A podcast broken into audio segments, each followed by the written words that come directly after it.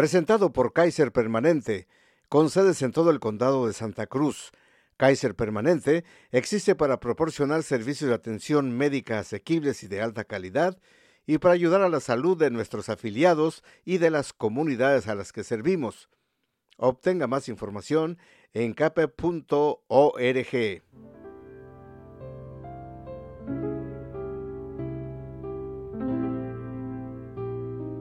Los diques del río Pájaro están más fuertes que el invierno pasado.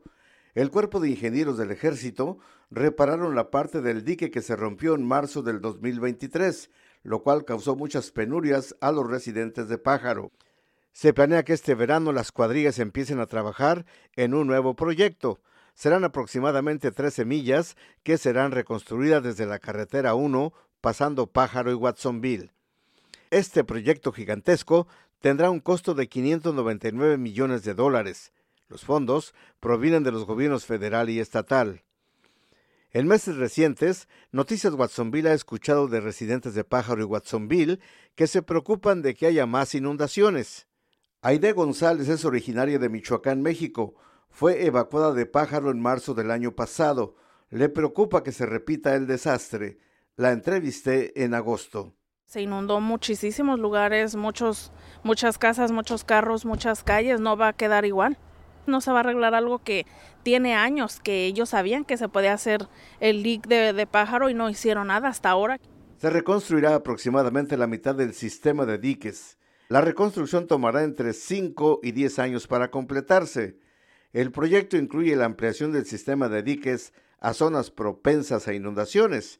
Eso incluye Corralitos Creek, entre East Lake Avenue y Green Valley Road. Esa zona se inundó cuatro veces el invierno pasado. Entrevisté a Mark Stradley.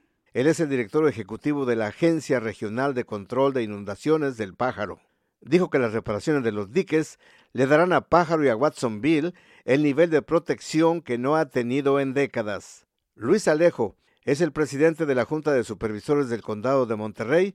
Advirtió que todavía hay peligro de inundaciones. Yo creo que no van a estar seguros nuestros residentes hasta que eso se cumple. Sabemos que va a durar años uh, porque se requiere sacar no solamente permisos, pero comprar propiedades al lado de los ríos, no solamente en el río de Pájaro, pero Cold Little Creek también, uh, donde sabemos que había inundaciones el año pasado en el lado de Santa Cruz y ese se toma tiempo para negociar con los dueños de propiedad.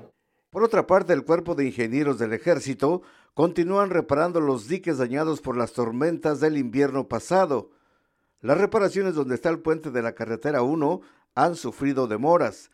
El señor Stradley declaró que la compra de terrenos se ha llevado más de lo esperado.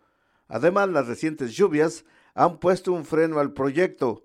Calculan que esa parte del plan estará lista en abril.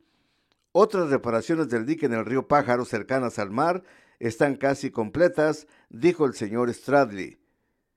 Fidel M. Soto reportando para Noticias Watsonville, la división en español de Santa Cruz Local.